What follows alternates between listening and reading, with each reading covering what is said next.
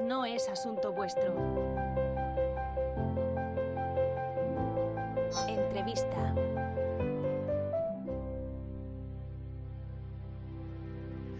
Félix de la Concepción, bienvenido a No es Asunto Vuestro. Hola Víctor, ¿cómo estás? Félix, puta madre, Félix tiene un canal de YouTube centrado en drones con casi 200.000 suscriptores y hoy vamos a hablar con él sobre el negocio y el crecimiento de esta plataforma de YouTube cuando tienes un canal de nicho como tiene él y también de creación de contenidos. Félix, pero comenzamos por el principio, ¿de dónde eres? Yo soy de Madrid, eh, soy de Madrid y bueno, pues eh, ahí ando, dándole caña al canal de YouTube. Eh, también te tengo que decir que no es mi actividad principal. Esa era la primera pregunta, esa era la primera pregunta. Me he adelantado, te dejo que me preguntes. No, no, ya está. ¿Te, ¿Te, dedicas únicamente a esto?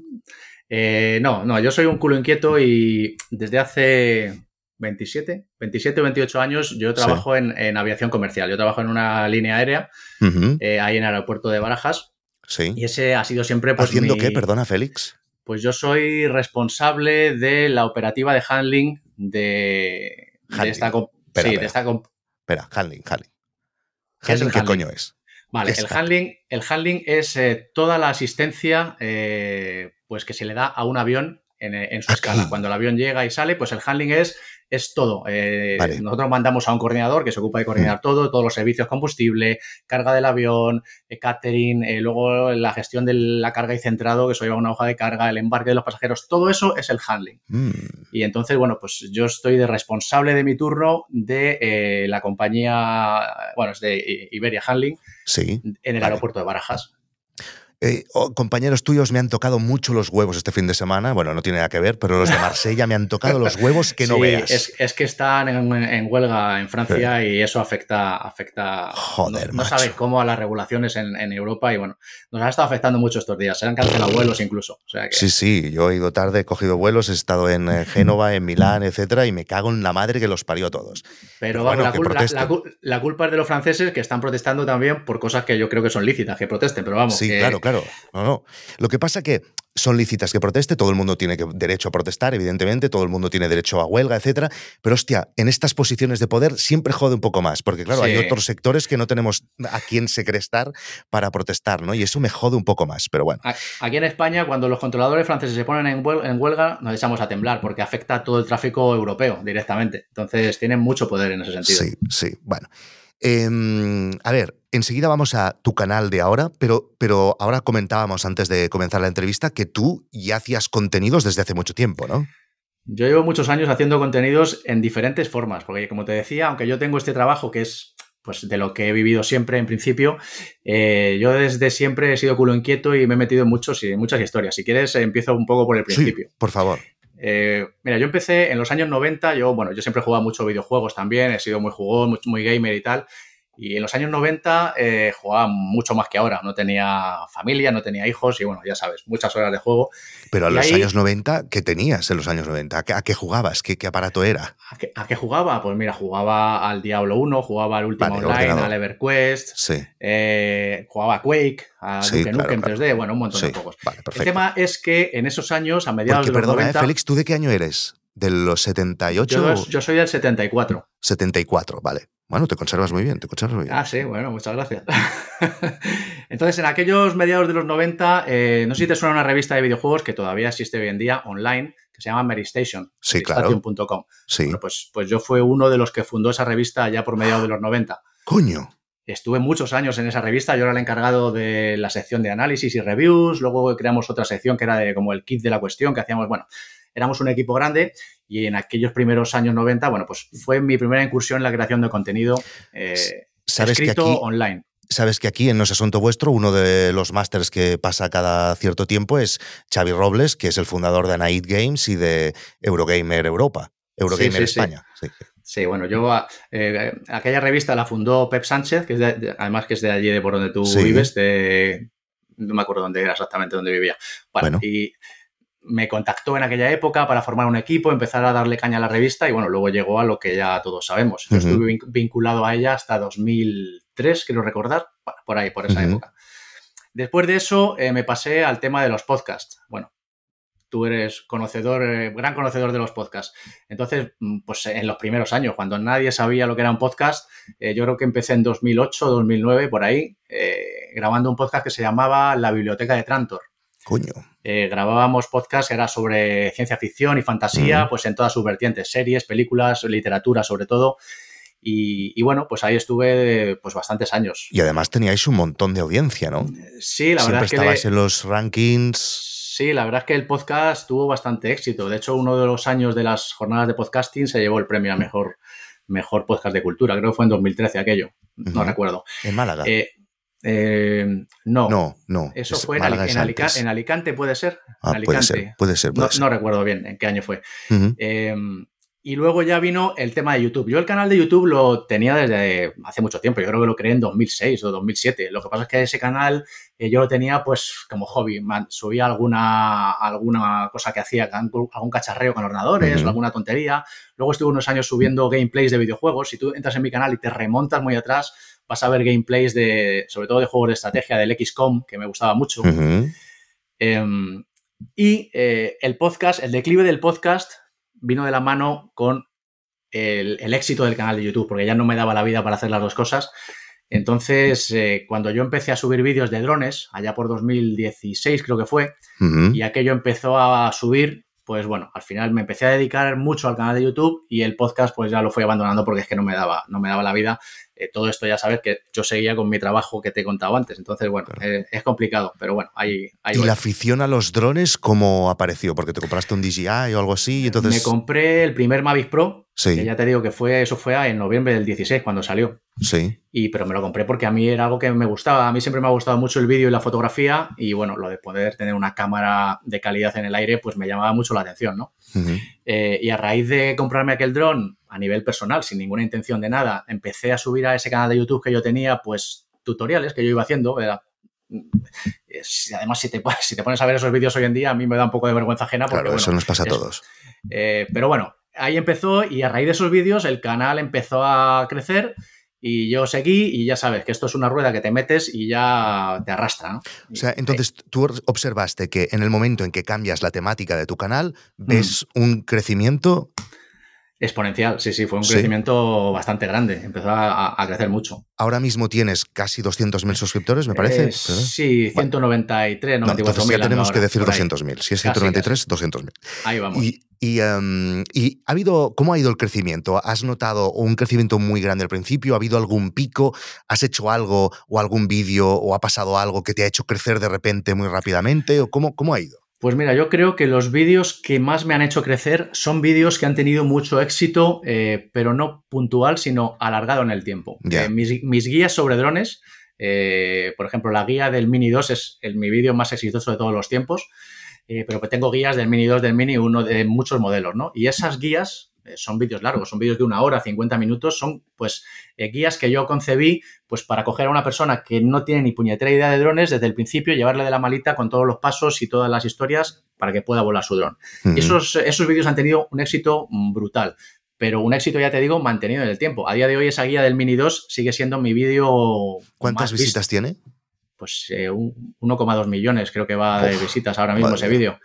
Pero, que, pero si yo me meto en las estadísticas de YouTube, ese vídeo sigue en los rankings de los primeros puestos mm. a día de hoy todavía, ¿no? Mm. Ese y el resto de guías. Entonces yo creo que esas guías son las que más flujo de suscriptores me traen habitualmente, más allá de lanzamientos puntuales que también eh, el lanzamiento de un dron nuevo pues mm. causa mucho hype, ¿no? Y en ese momento pues notas un pico, pero luego baja. Pero esas guías es un flujo constante de suscriptores y de visualizaciones. Porque yo creo que esas son ¿Cuántos vídeos publicas a la semana, Félix? ¿Tienes una periodicidad?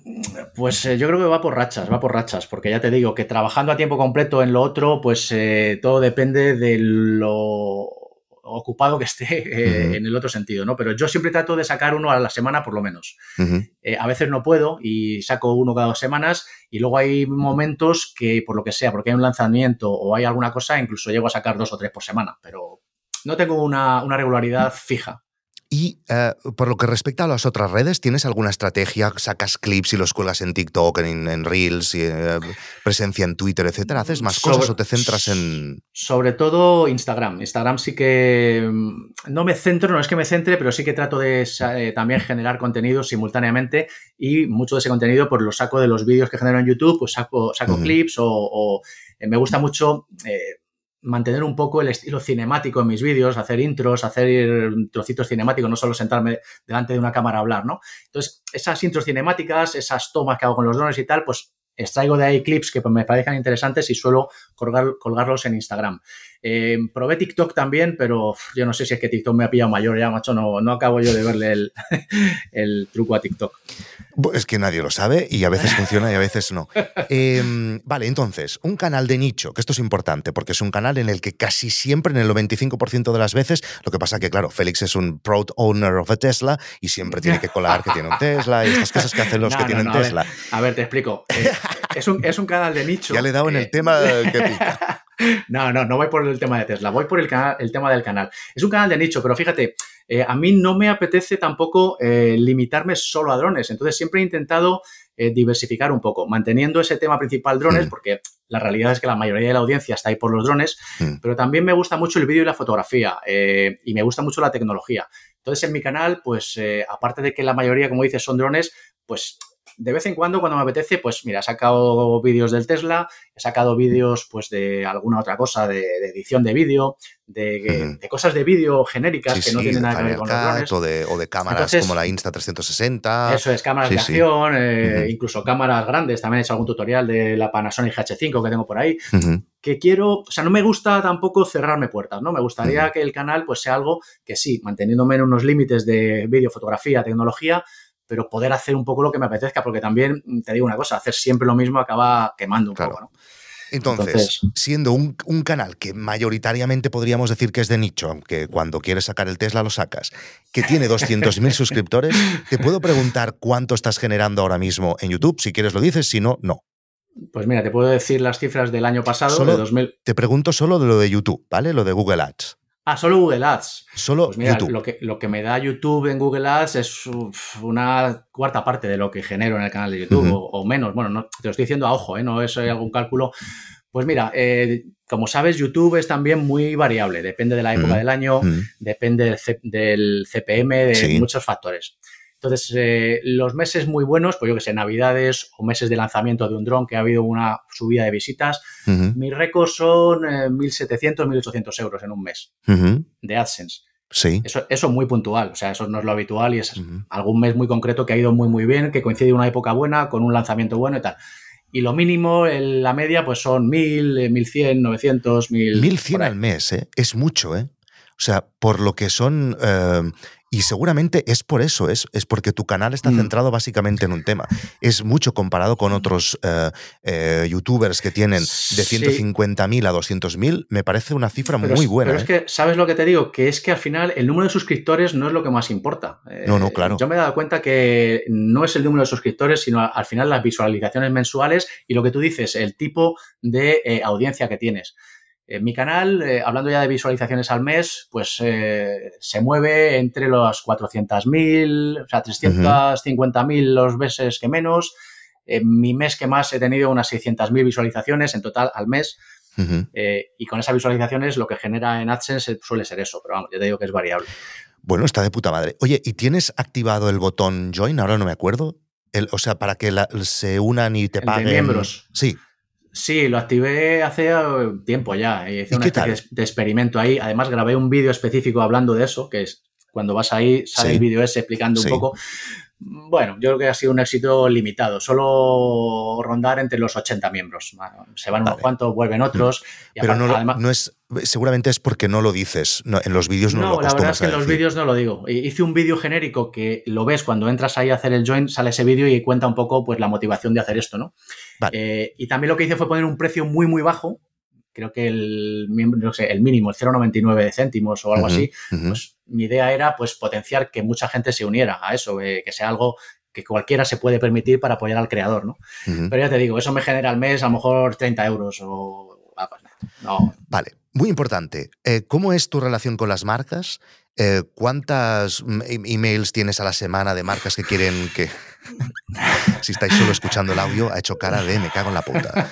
¿Cuántos mails tengo que contestar? Tengo muchos, tengo muchos. Entre los mails que son para ver si me hackean, que esos vienen todas las semanas así. Los de, CZ, ¿eh? Ahora están, eso es la moda. que por cierto, eh, eh, hemos estado, son de Praga, son de República Checa, y hemos estado hace dos semanas en Praga a ver si fuimos a ver si podíamos apalizar a alguien, pero al ah, final simplemente nos emborrachamos y ya está.